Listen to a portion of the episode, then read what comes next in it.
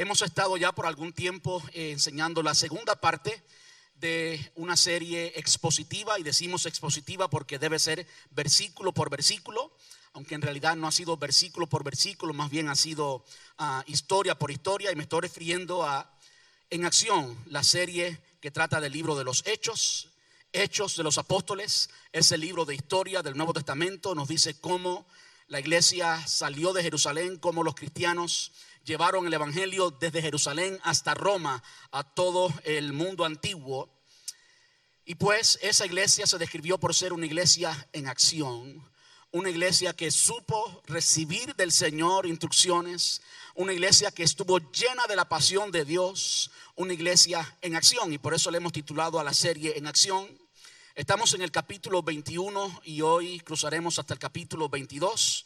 Así que le invito a que vaya conmigo al capítulo 21, versículo 14 y eh, leeremos hasta el versículo 30, si no me equivoco, del capítulo 22.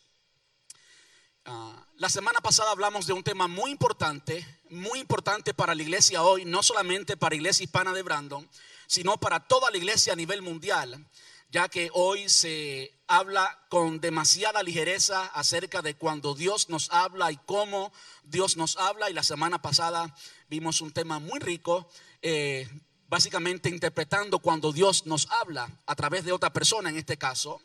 El tema de hoy es continuación y por supuesto es muy relacionado. Y en este caso yo le he titulado el sermón Midiendo la voluntad de Dios midiendo la voluntad de Dios. Y permítanme aclarar rapidito, ¿a qué me refiero cuando digo midiendo la voluntad de Dios? ¿Será la voluntad de Dios algo que se puede medir? Bueno, simplemente me refiero al proceso en el que usted entiende que algo es o no voluntad de Dios. La semana pasada hablamos de cuando Dios nos habla y cómo debemos interpretar eso y cómo debemos determinar qué es de Dios y que no es de Dios. Pero llegar a entender la voluntad de Dios va mucho más allá. Uno tiene que interpretar eh, muchas cosas para llegar a la conclusión de que Dios nos ha hablado. Y pues el versículo 14 del capítulo 21 de Hechos, estaban allí, por supuesto, Lucas, quien escribe el libro de los Hechos, los discípulos del Señor Jesús estaban en casa de Esteban, Ágabo, el profeta, había acabado de hablar, y pues todos estaban tristes por la profecía que había dado Ágabo y todos eh, querían que el apóstol no fuera hasta Jerusalén porque lo que Dios había dicho era que el apóstol iba a ser apresado en Jerusalén. De modo que todos por amor a Pablo querían decirle que no fuera a Jerusalén. Dice el versículo 14, al ver que era imposible convencerlo, es decir, Pablo estaba decidido a ir hasta Jerusalén, al ver que era imposible convencerlo, nos dimos por vencidos y dijimos que se haga la voluntad del Señor. Que se haga la voluntad del Señor. ¿Cuántas veces usted ha dicho algo así? Bueno, que sea la voluntad de Dios. Yo creo que esa fue la actitud en la que ellos lo dijeron. Bueno, que sea la voluntad de Dios. En otras palabras, ellos no estaban todavía seguros, no estaban, como que no aceptaban todavía que Pablo pues simplemente iba a ir y él entendía que esa era la directriz, que eso era lo que Dios le había dicho. No sé cuántas veces usted ha intentado analizar, intentado interpretar cuál es la voluntad de Dios y cuántas veces ha sido certero y cuántas veces no ha sido certero y cuántas veces anda perdido sin saber exactamente cuál es la voluntad de Dios. Yo quiero decirle que Dios quiere revelar su voluntad para cada uno de nosotros.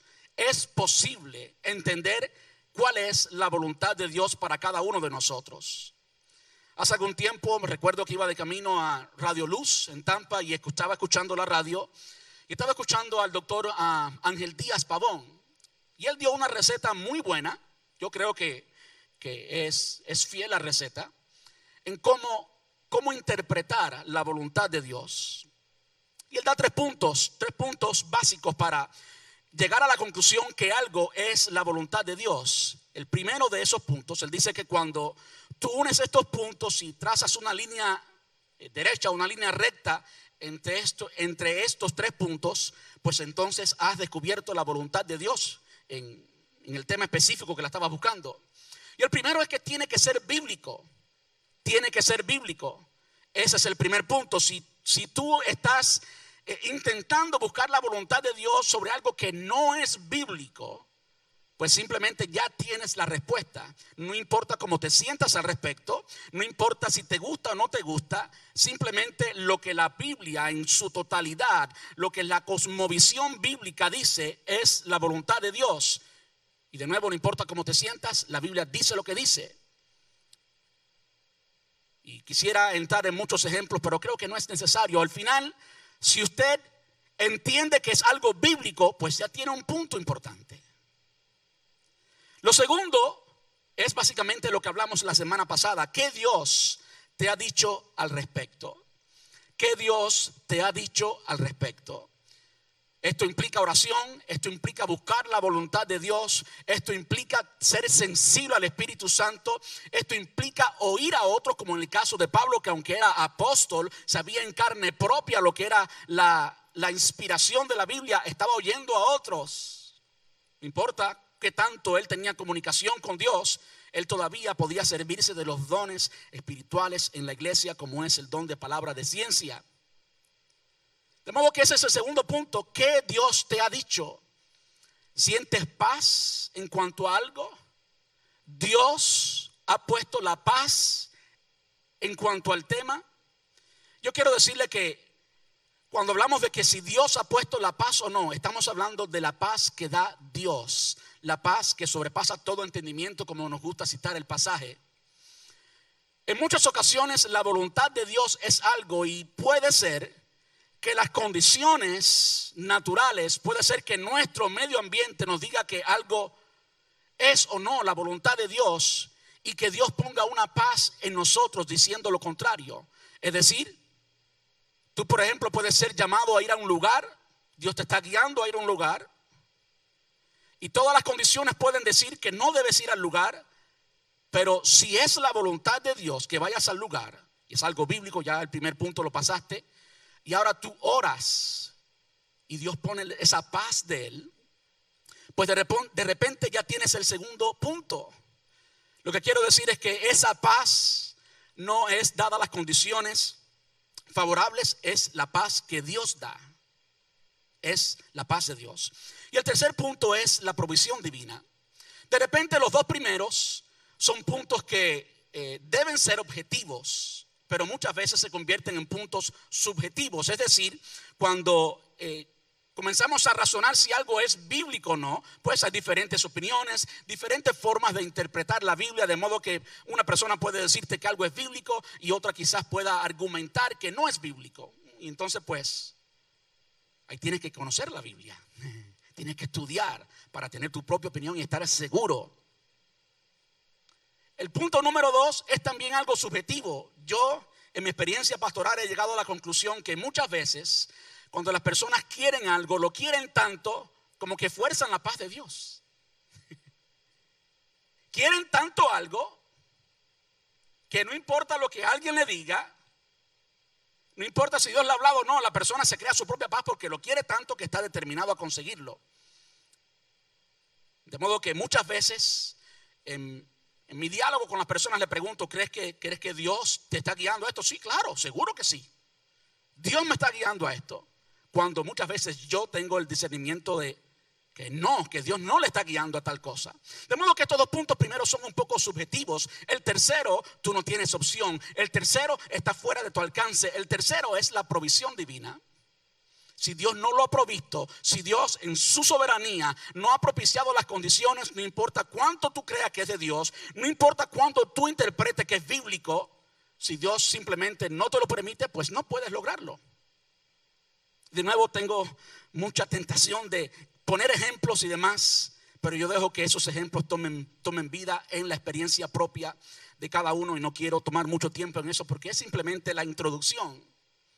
Hay formas de conocer la voluntad de Dios y Dios quiere que conozcamos su voluntad. Ahora, estamos por supuesto introduciendo el, el, el pasaje que vamos a leer. Todo lo que les voy a hablar es una introducción eh, por supuesto, muy relacionada al tema del pasaje. los judíos cuando querían interpretar la voluntad de Dios y miraban el tiempo, tenían diferentes valores, diferentes formas de, de medir cuando algo era la voluntad de Dios o no. Y en sus pantallas van a tener muy pronto eh, algo que, es, que esquematiza la forma de pensar de los judíos. Los judíos tenían el entendimiento del tiempo en que ellos vivían, el tiempo del Antiguo Testamento, y ellos interpretaban ese tiempo antes del Mesías como un tiempo o un siglo. La palabra siglo muchas veces simplemente se refiere a una etapa, no necesariamente a 100 años. Eh, el tiempo del mal presente. Y el tiempo del mal presente para los judíos estaba identificado con la muerte, con la separación de Dios, con la enfermedad. Por eso habían tantas enfermedades, tanta opresión demoníaca. Por eso cuando el Señor Jesús estuvo en su ministerio, una de las cosas que hizo fue liberación de demonios. Tanta idolatría. La ley reflejaba el pecado que había en el corazón del hombre.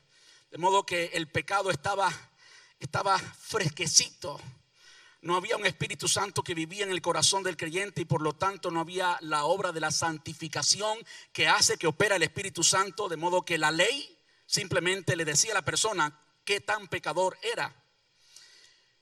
Y por ende la condenación, esto era característico del tiempo del Antiguo Testamento, de una forma muy general, por supuesto, de modo que ellos miraban el tiempo que vendría en el futuro, el siglo venidero, el reino de los cielos que vendría en que el Mesías estuviera reinando. Y ellos esperaban este reino de los cielos y lo veían como un reino de vida, un reino donde había resurrección. Yo sé que todos estamos enseguida pensando ya en el Señor Jesús, como Él vino a traer vida y vida en abundancia, como dice Juan 10:10, 10, y como Él dijo, yo soy la resurrección y la vida, todo el que cree en mí vivirá, ¿verdad que sí? Como lo dijo a Marta. Vemos en el tiempo que el Señor Jesús viene, tiempo de vida y de resurrección, vemos tiempo de sanidad, por eso el ministerio público del Señor Jesús se caracterizó por la sanidad. Vemos liberación de espíritus malignos, liberación del reino de las tinieblas. Vemos a gentiles que adoran a Dios, en el Antiguo Testamento había mucha idolatría. Hasta el mismo pueblo de Israel quería adorar a otros dioses. En el nuevo, en el tiempo que vendría, en el siglo, en el último tiempo, el tiempo que estamos viviendo, pues básicamente los gentiles ahora adoran a Dios. Vemos también el perdón de los pecados y la, y la gracia gloriosa del Señor, extraordinario. Y vemos también la salvación y la vida eterna. Ahora, como ustedes ven en sus pantallas, está el tiempo del mal pasado y el tiempo que vendría. Está la forma, el esquema que eh, de, cierto modo eh, nos enseña, nos señala cómo pensaba un judío. Y en ese tiempo en que ambos se cruzan, es el tiempo en que ellos vivieron el ministerio público del Señor Jesús y también en parte es el tiempo en que nosotros hoy estamos viviendo. Eh, escatológicamente, proféticamente, cuando la palabra nos habla de tiempo del fin, está hablando desde el tiempo en que vino el Señor Jesús por primera vez hasta que venga por segunda vez, de modo que nosotros estamos viviendo el tiempo del fin. En la misma manera que las personas que vivieron, los apóstoles que vivieron con Jesús, también estuvieron viviendo el tiempo del fin. Ahora, en el tiempo presente, en ese tiempo en que se unen estos dos esquemas que reflejan cómo pensaba un judío, hay los valores de ambas. Hay enfermedad, como hay enfermedad hoy, pero también Dios sana y Dios liberta de enfermedad. Hay una mezcla de ambos y esto ayuda a que ellos no entendieran completamente el tiempo que estaban viviendo, no podían interpretar la voluntad de Dios, lo veían oscuramente, no como tú y yo hoy. Tú y yo hoy tenemos un gran privilegio, tenemos la palabra completa del Señor. Y por lo tanto podemos mirar atrás y desarrollar esquemas como este y ver lo que es exactamente el reino de los cielos, lo que es el reino de Dios. Y si algo podemos hacer o decir acerca del reino de los cielos, es que el reino de los cielos ya está entre nosotros y en nosotros.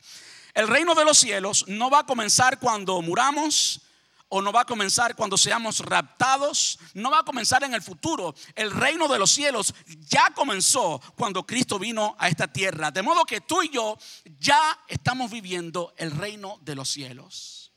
Yo me pregunto, ¿cuántas veces estamos viviendo en el centro precisamente en el centro de la voluntad de Dios, en el centro del reino de los cielos, y no lo identificamos como tal y no disfrutamos la vida que debe caracterizar el reino de los cielos. Lo cierto es que a veces nosotros hacemos exactamente lo mismo que los judíos. medimos que algo es o no es la voluntad de Dios con estándares humanos, con estándares a veces mundanos. Es decir, el mundo entiende que la vida es básicamente evitar el dolor y disfrutar al máximo. El mundo piensa que el día que mueran, ahí se acabó todo y por lo tanto hay que vivir la vida loca, hay que vivir al máximo, hay que disfrutarlo todo porque una vez que muramos, ahí se acabó todo y por lo tanto la vida consiste en buscar el placer y evitar el dolor. ¿Verdad? Eso es una idea mundana. Muchas veces cuando nosotros queremos identificar si algo es la voluntad de Dios o no, hacemos exactamente lo mismo. Queremos analizar en el reino de Dios, hijo de Dios, la voluntad de Dios, nuestro rey, con valores, con escalas y con estándares que son mundanos, que son humanos. Y por eso a veces perdemos de vista completamente el tiempo en que estamos viviendo y cómo debemos interpretar nuestra vida, cómo debemos interpretar lo que Dios tiene para mí y para ti. De modo que vamos a aprender hoy cómo podemos medir si algo es la voluntad de Dios. Yo quiero decirles que yo, creo que hay los dos extremos cuando se trata de vivir en el reino de Dios. Uno de los extremos es las personas que se enfocan el, el evangelio de la prosperidad, por supuesto mal, erróneo.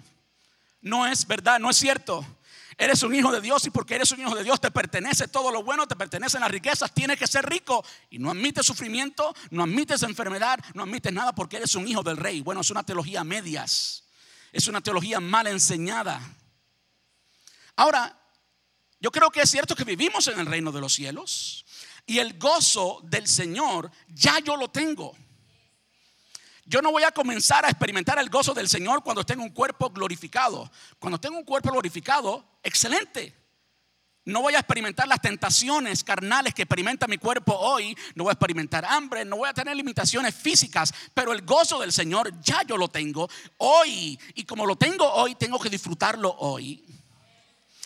Dios hizo todo lo que está a nuestro alrededor y lo hizo para su gloria y para su honra. Dios nos equipó al cuerpo que tenemos hoy, lo equipó para que pueda experimentar placer. Y mientras que su placer sea algo dentro de los parámetros de Dios, mientras que sea bíblico, pues disfrútelo porque para eso Dios lo hizo así. Es santo, es bueno dentro de los parámetros de Dios, dentro de lo que es santo.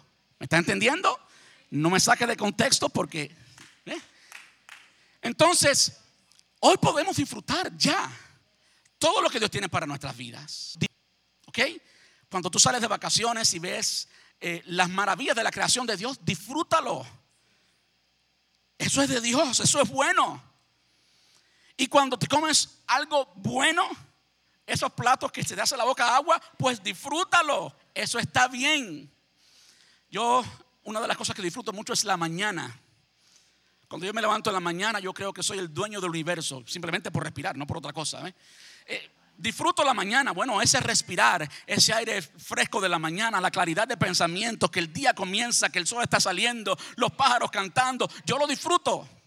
Es un regalo de Dios. Pero también tenemos el otro lado y el otro lado tiene que ver con el sufrimiento.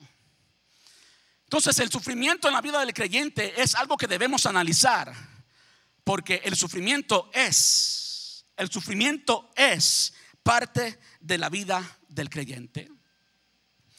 Yo creo que a veces, a veces le pedimos a Dios que, que nos ministre, que nos transforme, pero queremos ponerle, ponerle límites. Es decir, cantamos como Marcos Witt. Quiero ser más como tú. ¿Cuántos se saben ese coro? Solamente los, los cristianos de mucho tiempo se lo saben. Gloria en gloria te veo. Me encanta. Cuanto más te conozco, quiero saber más de ti. Mi Dios, cuán buen alfarero. Quebrántame, transformame, moldéame a tu imagen, Señor. ¿Qué dice ahora? Quiero ser más como tú. Ver la vida como tú. Saturarme de tu espíritu y reflejar al mundo tu amor. Podemos seguir, ¿verdad? Qué precioso. Desen un aplauso a ustedes mismos. Ustedes suenan muy bien.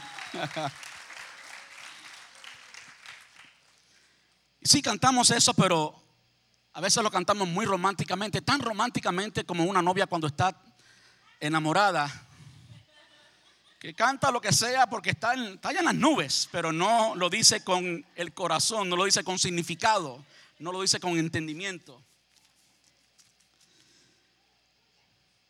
Quiero ser más como tú. Quebrántame, transfórmame, mordéame a tu imagen, Señor. De modo que hoy vamos a ver cómo muchas veces el Señor nos mordea y nos transforma y el precio que tiene la vida cristiana, el precio que tiene el evangelismo que hacemos, el precio que tiene ser verdaderamente, auténticamente un cristiano. Y por supuesto vamos a hacerlo mirando la vida del apóstol Pablo. Hay muchas similitudes en la vida del apóstol Pablo con la vida de nuestro Señor Jesucristo. Y para no hablarle mucho de todas esas similitudes, quiero hablarle solamente de una. La última semana del ministerio público del Señor Jesús se conoce como la semana de pasión de Jesús. Fue la semana que Él padeció por ti y por mí. Conocemos la historia de cómo Él lo hizo. Para el apóstol Pablo, este tiempo de pasión fueron cuatro años, cuatro años que comienzan ahora, cuatro años que comienzan en el capítulo 21, versículo 15, así que vamos a ir allí y vamos a ver cómo el apóstol Pablo fue apresado allí en Jerusalén, en cuanto llega a Jerusalén. Después estuvo dos años preso en Cesarea y finalmente llega a Roma como él quería y como era el plan y el propósito de Dios. Ahora escúcheme bien, todo este tiempo, todo este tiempo, el apóstol Pablo estaba en el centro de la voluntad de Dios. Por eso que no podemos interpretar lo que es la voluntad de Dios con las escalas, con los valores, con los estándares del mundo, porque si no, Pablo hubiera llegado a la conclusión que no estaba en el centro de la voluntad de Dios. Pablo quizás hubiera dicho cuando llegó a Jerusalén y se dio todo lo que se dio, oh, me equivoqué todas las personas que me aconsejaron estaban bien. No, no, no. Pablo entendió claramente que todo lo que Dios le había dicho era para que preparara su corazón y para que llegara allí sabiendo exactamente lo que iba a suceder. Algo de lo cual el apóstol Pablo estaba convencido y también vemos este convencimiento en la vida del Señor Jesús es el hecho de que cuando Jesús comienza el ministerio, desde el momento que él entra al templo y estaban allí en el templo haciendo negocios, estaban haciendo muchas cosas desagradables al Señor y él vuelca las mesas. ¿Conocen la historia? Eso sucedió dos veces, idéntica las dos veces. Pero sucedió en el primer año del ministerio público de Jesús y desde ese momento en adelante los judíos querían matar a Jesús. Cuando estudiamos el libro de los eh, el libro de Juan, es una de las cosas que a mí me fascinó ver en el libro de Juan, como tantas veces, repetidas veces, querían matar a Jesús, pero él sabía que no había llegado su tiempo. La voluntad de Dios, el propósito de Dios no se había cumplido. Y por lo tanto, no importa cuántos soldados romanos, no importa cuánta estrategia hicieran en contra del Señor Jesús, el Señor salía tranquilo como Señor y Rey. No, él salía tranquilo porque el Dios soberano había determinado que no era el día de él.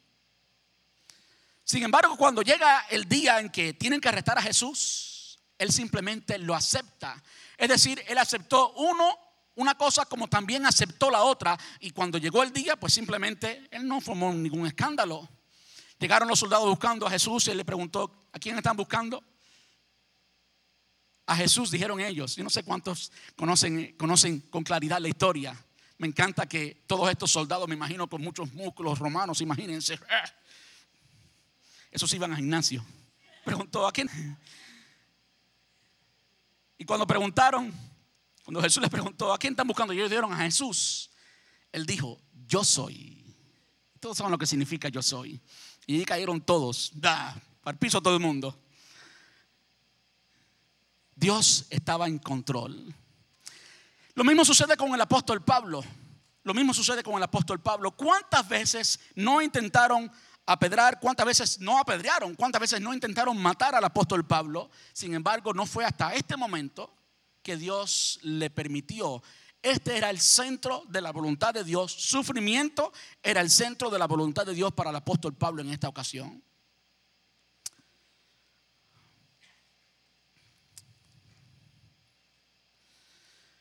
El apóstol Pablo, como vamos a ver hoy, fue hasta Jerusalén. ¿Y por qué fue hasta Jerusalén?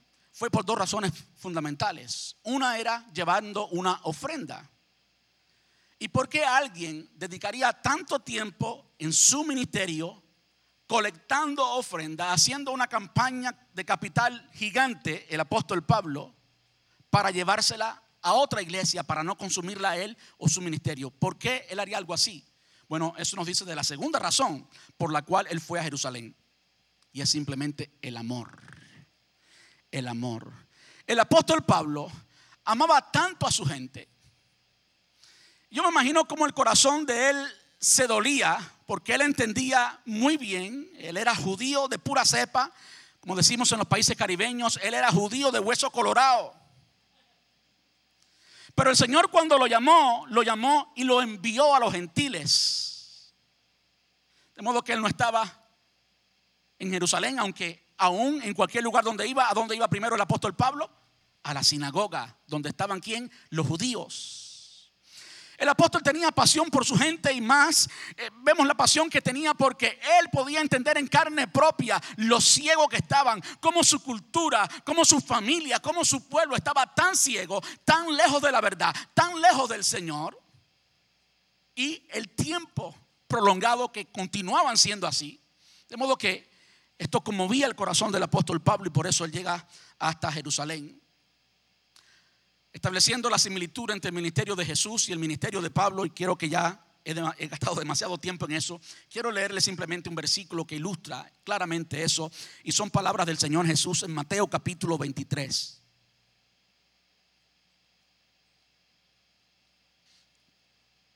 Mateo capítulo 23, versículos del 37 hasta el 39. De hecho, si usted quiere estudiar, escuche esto por favor, si usted quiere estudiar la perspectiva que tenía Jesús del pueblo de Israel, en especial de los fariseos, lea Mateo capítulo 23.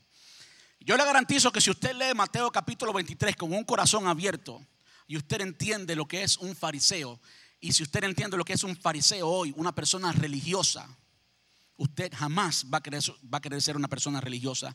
Lea el capítulo 23 completo para que entienda cómo el Señor Jesús miraba a los escribas y fariseos. Al final, en el versículo 37 Jesús dijo, Jerusalén, Jerusalén, que matas a los profetas y apedreas a los que te son enviados. ¿Cuántas veces quise juntar a tus hijos como la gallina junta a sus polluelos debajo de las alas y no quisiste? Y aquí vuestra casa os es dejada desierta, porque os digo que desde ahora no me veréis hasta que digáis, bendito el que viene en el nombre del Señor. Hasta la segunda venida del Señor, cuando ellos digan eso. Dejémoslo ahí. Ahora vamos al versículo 14. Dice, al ver que, versículo 14 de Hechos capítulo 21. Les he dicho todo esto para que entiendan el contexto, entiendan la visión de lo que está a punto de suceder aquí. Ahora simplemente vamos a leer mucho y yo voy a argumentar muy por encima lo que estamos leyendo para que podamos entenderlo. Es historia, es fácil de entender. Simplemente quiero argumentarlo un poco. Versículo 15 dice, después de esto,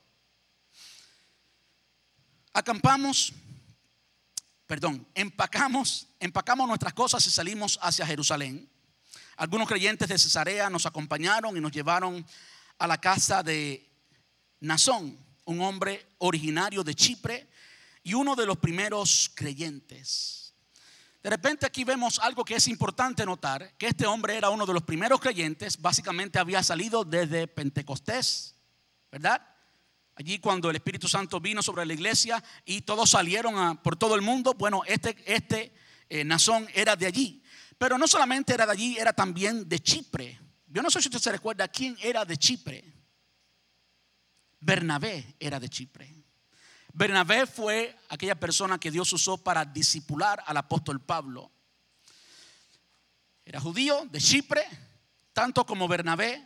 Es muy posible que así como Bernabé conocieran al apóstol Pablo y tenían una relación, de modo que el apóstol fue bien recibido, fue eh, recibido con una buena hospitalidad en casa de Nazón.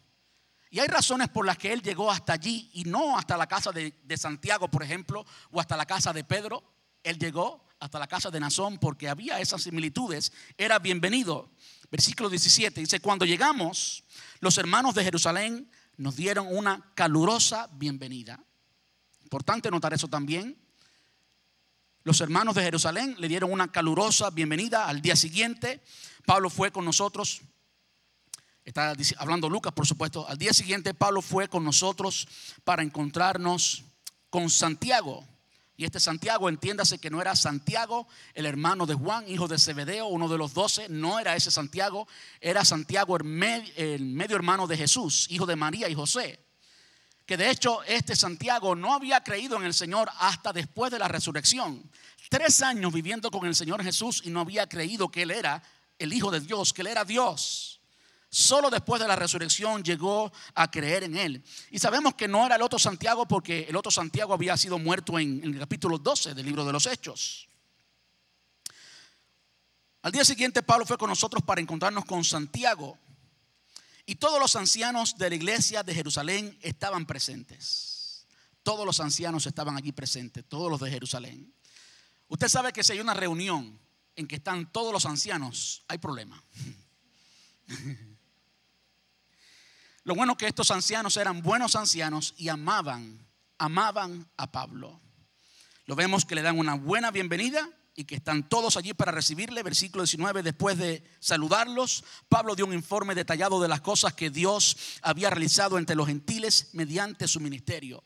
Imagino que Pablo habló por mucho tiempo. Versículo 20, después de oírlo, alabaron a Dios. Qué bueno. Estaban allí para acusarlo, estaban allí para mirando por dónde entrarle. No, no. Ellos se alegraron después de escucharlo todo. Le dieron la bienvenida, se alegraron, alabaron al Señor. Luego dijeron, tú sabes, querido hermano, lo cual acentúa de nuevo la disposición de sus corazones hacia Pablo. Pablo era aceptado por los ancianos, era amado y era también respetado. Ahora escuche lo que ellos le dicen a Pablo, ¿cuántos miles de judíos también han creído?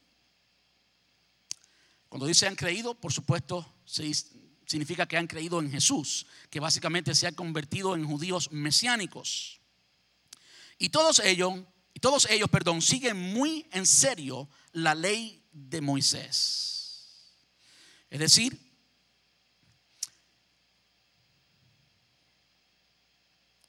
que todos estos eh, judíos que ahora eran cristianos, algo muy importante en la interpretación bíblica del Nuevo Testamento, aunque eran cristianos, continuaban siendo judíos. ¿Están entendiendo? Y como judíos tenían su cultura, tenían sus costumbres y mantenían esas costumbres.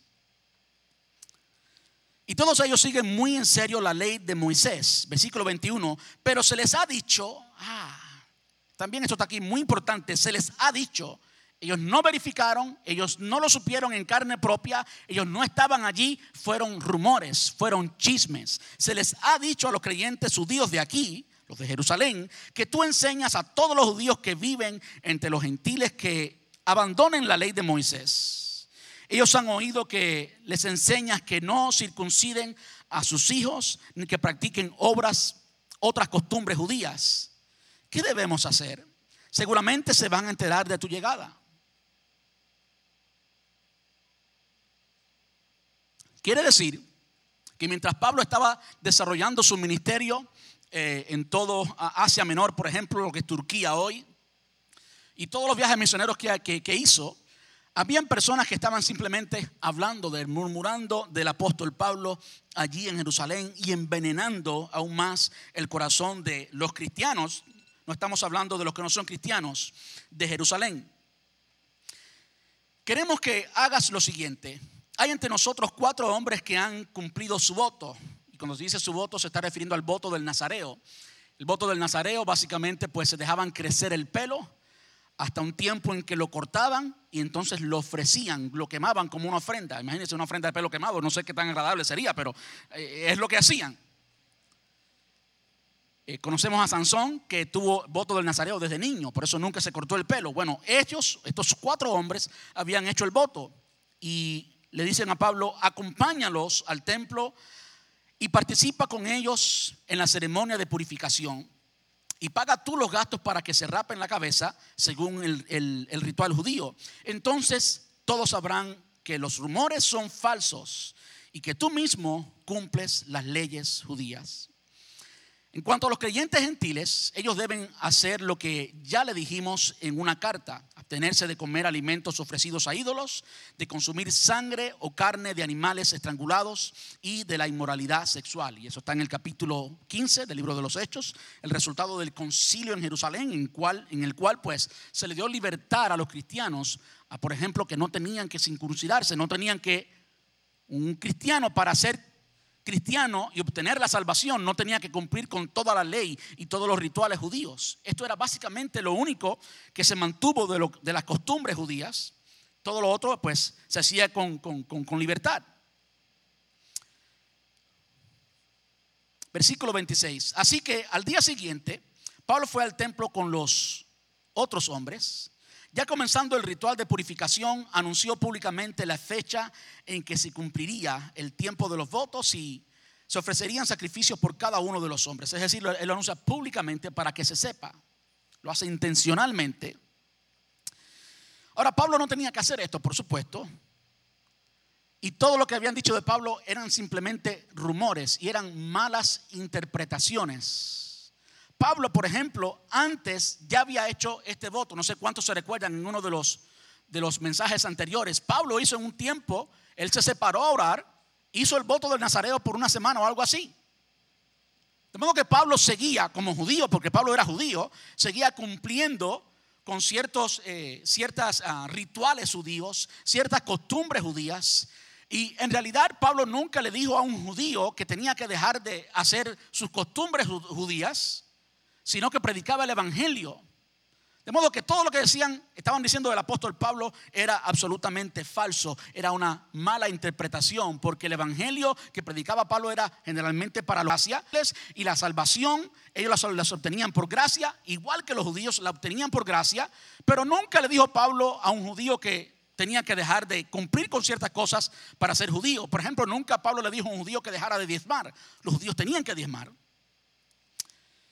Cuando pienso en esto, pienso en cómo el apóstol Pablo, aunque no tenía que hacer esto, no tenía que ir a hacer el voto con estos cuatro hombres y pasar por todo este ritual. Pablo fue un hombre humilde. Pablo fue un hombre sumiso a la autoridad de los ancianos y no solamente eso, él cualquier cosa que tenía que hacer para demostrar amor por su gente, Pablo lo estaba haciendo y este es precisamente el caso me hace recordar, y no voy a leerlo todo, aunque lo tengo aquí para leerlo, pero el tiempo se me acaba. Algo que ha sido clave en los últimos dos años para nuestra iglesia. Primero los Corintios capítulo 9, versículo 22. Pablo decía, a todos me he hecho de todo para que de todos modos salve alguno. A todos me he hecho de todos para que de todos modos salve algunos. Vamos al versículo 27. Cuando estaba por cumplirse los siete días del voto, unos judíos de la provincia de Asia, hmm, ¿de dónde había acabado de llegar el apóstol en día es? De la provincia de Asia, y este Asia es Asia Menor, es lo que hoy en día es Turquía.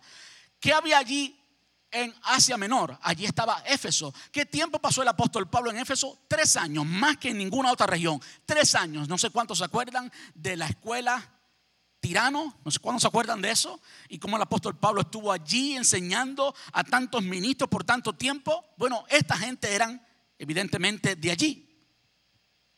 Cuando estaban por cumplirse los siete días del voto, unos judíos de la provincia de Asia, ya les expliqué que es Asia, vieron a Pablo en el templo e incitaron una turba en su contra.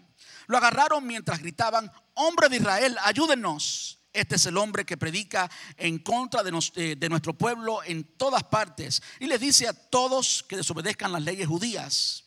Eso no es cierto. Habla en contra del templo y hasta profana este lugar santo llevando gentiles adentro. Pues más temprano, ese mismo día, lo habían visto en la ciudad con Trófimo, un gentil de Éfeso, y supieron y supusieron, perdón, que Pablo lo había llevado al templo. Es decir, esta gente conocían a este Trófimo, evidentemente eran de Éfeso y por eso lo conocían y por eso ahora lo habían visto en la ciudad, a Pablo con Trófimo, y ya estaban asumiendo que Pablo había traído a Trófimo también al templo, lo cual era en contra de la ley judía, no podían entrar al templo. Había un espacio en el templo para ellos, pero no podían entrar a la parte principal del templo. Y aquí podemos hablar mucho, no vamos a hablar nada casi, pero podemos ver la importancia. Podemos ver, mejor dicho, el daño, el daño que hacen los chismes, el daño de las murmuraciones. Es por eso que a mí no me gustan y no acepto los mensajes por tercera persona. Fulanito me dijo que no, dile a fulanito que venga, que me llame. ¿No tiene fulanito mi nombre, mi número? No, ah, pues dáselo. Muchas veces nos creamos ideas de una persona o de algo simplemente por la opinión de otra persona y así es como el chisme se difunde y estaba todo el pueblo envenenado en contra del apóstol Pablo. Es algo que debemos evitar en la iglesia para que eh, todo ocurre, ocurra con sanidad, todo ocurra para bien. Versículo 30. Toda la ciudad fue estremecida por estas acusaciones y se desencadenó un disturbio Agarraron a Pablo y lo arrastraron fuera del templo. Inmediatamente cerraron las puertas detrás de él. Sacaron a Pablo del templo como un inmundo y después le cerraron las puertas, lo, cual básicamente favoreció a que los romanos pudieran asistir. La ley judía, la lej judía del templo, las leyes del templo eran tan fuertes que el mismo imperio romano respetaba las leyes del templo. Es decir, las leyes del templo, por ejemplo, decían que si un gentil que si un gentil, alguien que no es judío, o una mujer entraba al templo principal, podían matarlo. Y los romanos ni siquiera se metían con eso. Quiere decir que ellos no entraban allá a meterse en los problemas judíos. Cuando sacan a Pablo, en esta manera del templo, básicamente favorecieron que los, soldados romanos pudieran acercarse al apóstol Pablo y ayudarlo. Cuando estaban a punto de matarlo, dice el versículo 31, le llegó al comandante del regimiento la noticia de que toda Jerusalén estaba alborotada. Pablo había ido a Jerusalén también para festejar la fiesta de Pentecostés. Y cuando había fiesta, una de las fiestas solemnes de los judíos en Jerusalén, pues Jerusalén se llenaba de millones de personas, estaba lleno. Y los romanos eh, intentaban la paz. Y cualquier cosa que obstaculizara la paz, cualquier eh, disgusto, pues ellos lo evitaban para pues que hubiera paz y tranquilidad en la ciudad. Y pues llega entonces estos ah, romanos, versículo 32. De inmediato el comandante llamó a sus soldados y oficiales y corrió entre la multitud. Cuando la turba vio que cuando la turba vio que venían, el comandante y las tropas dijeron, dejaron de golpear a Pablo. Versículo 33. Luego el comandante lo arrestó y ordenó que lo sujetaran con dos cadenas. Y desde ese momento en adelante, por los próximos cuatro años, el apóstol Pablo estuvo en cadenas. Le preguntó a la multitud quién era él y qué había hecho. Unos gritaban una cosa y otros otra. Como no pudo averiguar la verdad entre todo el alboroto y la confusión, ordenó que llevaran a Pablo a la fortaleza. Esta fortaleza es la fortaleza Antonia o la torre de Antonio, como se conoce, que la hizo Herodes el Grande, a uno de los lados del templo, y se cree básicamente que el pretorio donde interrogaron a Jesús estaba precisamente dentro de esta fortaleza. Cuando Pablo llegó a las escaleras, hay muchas escaleras altas y uno hoy todavía las, puede ver, el jardín del templo, estamos hablando de unos 35 acres, 35 acres. Allí está todavía hoy por hoy estos jardines y estas escaleras y pues cuando Pablo llegó a las escaleras, la turba se puso tan violenta que los soldados tuvieron que levantarlo sobre sus hombros para protegerlo y la multitud seguía gritando detrás, mátenlo, mátenlo. ¿Qué le recuerda eso? Crucifíquenlo, crucifíquenlo, como le decían al Señor Jesús. Versículo 37. Cuando estaban por llevarlo adentro, Pablo le dijo al comandante, ¿puedo hablar con usted? ¿Hablas griego? Le preguntó el comandante sorprendido. ¿No eres tú el egipcio que encabezó una rebelión hace un tiempo y llevó al desierto a cuatro mil miembros del grupo llamado los asesinos? Estos asesinos fue donde nació la, famosa palabra sicario, que viene de sica. Así que si usted está en una iglesia donde están hablando en lengua y alguien dice sica manda, usted salga corriendo.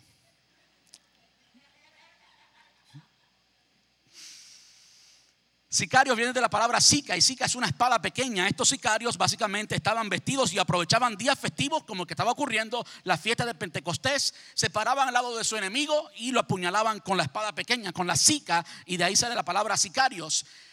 La turba que había, el, el alboroto que había allí en Jerusalén era tan grande que el comandante pensó por un momento que este hombre, Pablo, era el líder de los sicarios, alguien que pues hace algún tiempo atrás había movido cuatro mil sicarios. Versículo 39, no, contestó Pablo, soy judío, ciudadano de Tarso, de Cilicia, que es una ciudad importante.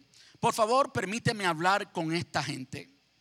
El comandante estuvo de acuerdo, entonces Pablo se puso de pie en las escaleras e hizo señal de silencio para pedir, hizo señal para pedir silencio. Pronto, un gran silencio envolvió a la multitud. Y Pablo se dirigió a la gente en su propia lengua, en arameo. Qué inteligente fue Pablo. De hecho, el próximo sermón, vamos a ver en un solo sermón la próxima semana todos los juicios que tuvo Pablo después de este, que tuvo más de uno. Y vamos a ver varios años de la vida de Pablo. Vamos a tener dos sermones más de la serie. Y en esos sermones, el próximo domingo, vamos a ver la astucia, la inteligencia que Dios le dio a Pablo para defenderse, como la está usando aquí. Al comandante le abrió en griego para captar su atención. Y cuando él tuvo audiencia con los judíos, le comenzó a hablar en qué? En arameo, en hebreo. De modo que todos los judíos captaron, eh, le prestaron más atención. Pablo se dirigió a la gente en su propia lengua en arameo. Ahora estamos en el versículo 1 del capítulo 23. Y básicamente lo que Pablo les dice es su testimonio Hermanos y estimados padres, y mira cómo se refiere con tanto respeto, dijo Pablo, escuchen mientras presento mi defensa. Cuando oyeron hablar en el idioma de ellos, el silencio fue aún mayor. Entonces Pablo dijo, soy judío, nacido de Tarso en la ciudad de Cilicia, y fui criado y educado aquí en Jerusalén bajo el, bajo el Gamaliel. Como estudiante de él, fui cuidadosamente entrenado en nuestras leyes y costumbres judías Llegué a tener un gran celo por honrar a Dios en todo lo que hacía, tal como todos ustedes hoy. Perseguí a los seguidores del camino. Los seguidores del camino es básicamente el nombre que se le dio a los cristianos inicialmente, eran los del camino. Perseguí a los seguidores del camino, acosando a algunos hasta la muerte y arresté tanto a hombres como a mujeres para arrojarlos en la cárcel el sumo sacerdote y todo el consejo de ancianos puede, puede dar fe de que esto es cierto. Recibí cartas de ellos dirigidas a nuestros hermanos judíos en Damasco, las cuales me autorizaban a, a encadenar a los seguidores del camino de esa ciudad y traerlos a Jerusalén para que fueran castigados. Cuando iba de camino, ya cerca de Damasco, como al mediodía, de repente una intensa luz del cielo brilló alrededor de mí Amigos, esta es la razón por la que Pablo estaba allí. Pablo estaba usando esta oportunidad que estaba todo el mundo acusándole y él era el centro de atención de todos. Pablo usó la para predicarles el Evangelio y para predicarles el Evangelio ahora desde otra perspectiva, simplemente al él decir su testimonio. Yo me imagino como el corazón de Pablo se sentía en este momento, cómo ardía de pasión, sabiendo que eran sus últimas palabras para esta gente, que era el último tiempo que iba a estar en Jerusalén, cómo él amaba tanto a esta gente aunque lo rechazaban. Y estuve a punto de, nombrar al, sermón el amor maduro, el amor que está allí a pesar del rechazo, el amor que soporta aún el rechazo y termina amando a la persona, el amor que no reacciona. Ese es el amor de Dios. Ese es el amor que tenía Pablo por esta gente, el amor que tú y yo tenemos que tener por los nuestros y es el amor que Dios ha derramado en nosotros. Yo voy a dejarlo ahí, no voy a continuar leyendo todo el capítulo porque son, muchos versículos y el tiempo ha pasado. Lo dejo que ustedes lo lean en su casa, pero simplemente quiero llevarles a esto. Por favor, préstame atención los últimos tres minutos. Los últimos tres minutos. El apóstol Pablo de repente abrió su corazón y comenzó a hablarle verdaderamente ahora a esta gente como hermanos. Y eso es una de las cosas que tú y yo podemos hacer que tú y yo podemos hacer para ganar a otros para Cristo. No reaccionar, no responder a las personas que nos están ofendiendo como estaban ofendiendo a Pablo y querían matarlo, sino simplemente amar y dar lo que todos hemos recibido. Porque el apóstol Pablo siendo un matón, siendo un perseguidor de la iglesia, recibió al Señor Jesús, tuvo un encuentro personal con el Señor Jesús, recibió el amor que no merecía, recibió el perdón que no merecía, recibió la vida eterna en la cual creía, recibió la justicia del Hijo, recibió a Jesús. Y de repente ahora quizás en una forma diferente les estaba contando lo más importante, el día más importante de su vida.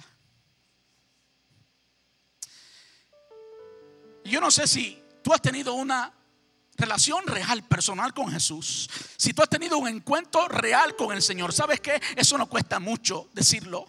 Sabes que no tienes que ser un doctor, no tienes que saber tanta teología, no te importa si alguien sabe o no lo que tú estás diciendo, simplemente le dice la experiencia que tú tuviste con el Señor y esa experiencia nadie la puede quitar, esa experiencia nadie la puede debatir porque fue tu experiencia con el Señor. Y sabes, todos podemos decir en un momento u otro cómo hemos sido perdonados. Cómo ahora tenemos vida eterna. Y tenemos vida eterna no por mi justicia, no porque yo merezco, sino porque fui perdonado. Y simplemente se me dio. Y sabes qué? Eso es lo que la gente necesita escuchar. Eso es lo que el mundo necesita escuchar. Eso es lo que tus amigos en el trabajo necesitan escuchar. Pero eso requiere una relación real y personal con el Señor aquel encuentro del Señor Jesús con Pablo en camino de Damasco cambió su vida para siempre. Y quizás eso es lo que necesitamos hoy, una transformación real y completa, una transformación que representa lo que el apóstol Pablo tuvo allí cuando él entendió que era Dios, que era el Señor Jesús a quien él estaba persiguiendo. Él le dijo, Señor, ¿Qué quieres que haga? Señor, ¿quién eres? ¿Y qué quieres que haga? Y eso es quizás algo que tú y yo tenemos que desear más, anhelar más. Decirle, Señor, ¿quién tú eres? Y sabes que toda la vida, toda la vida podemos gastarla conociendo al Señor. No lo conocemos en un instante. Pablo le estaba todavía conociendo tú y yo lo estamos todavía conociendo. Esto nos habla de una relación constante. Esto nos habla de que no fue simplemente algo que sucedió hace muchos años atrás y quedó y quedó en el olvido. No, esto habla de que fue una experiencia transformadora y ahora él tenía la experiencia de hijo. Ellos, los judíos, no tenían la experiencia, la experiencia de hijos. El apóstol Pablo la comparte. De modo que el apóstol Pablo básicamente les dijo a ellos, yo, desde que tuve el encuentro con el Señor Jesús, vivo para Él. Vivo para Él. No importa cómo nadie lo interprete, Él vivía para el Señor. Lo que Pablo estaba consciente en ese momento es que también estaba dispuesto a morir por Él. Yo quiero terminar hoy con dos preguntas. Si tú estás en esta tarde en este lugar y estás caminando lejos del Señor, por favor entiende que el Señor te está atrayendo hoy y te está, te está hablando. No desaproveches la oportunidad del Señor. Te voy a hacer dos preguntas. La primera es, ¿hay algo por lo cual valga la pena vivir? ¿Qué es lo que te levanta en la mañana? ¿Qué es lo que te mantiene haciendo todo lo que haces? ¿Hay algo por lo que valga la pena vivir? Otra pregunta es muy parecida pero diferente. ¿Hay algo por lo que valga la pena morir, entregar la vida? Si tú tienes un, una relación real y personal con el Señor Jesús, si tu experiencia es real, entonces ya tú sabes, ya tú tienes esa razón para vivir, tú conoces, tú tienes algo por lo que vale la pena vivir y algo por lo que vale la pena morir. No hay otra cosa, no hay otra cosa más que llene el corazón humano como eso. No hay otra cosa más ni la fama, ni el dinero, ni el sexo, nada. Porque todo eso pasa. Pero la relación con el Señor es eterna. Y la distancia del Señor, la muerte espiritual, estar separado de Él es lo peor que cualquier persona puede recibir. No hay nada que llene el corazón del hombre como lo llena Dios. Y si tú estás aquí en esta tarde y estás lejos de Dios, yo quiero decirte que así como el Señor se le apareció a Pablo y cambió su vida para siempre, Dios puede hacerlo contigo. Puedes tener una vida nueva, llena de valor, llena de significado. Vamos a estar puestos en pie.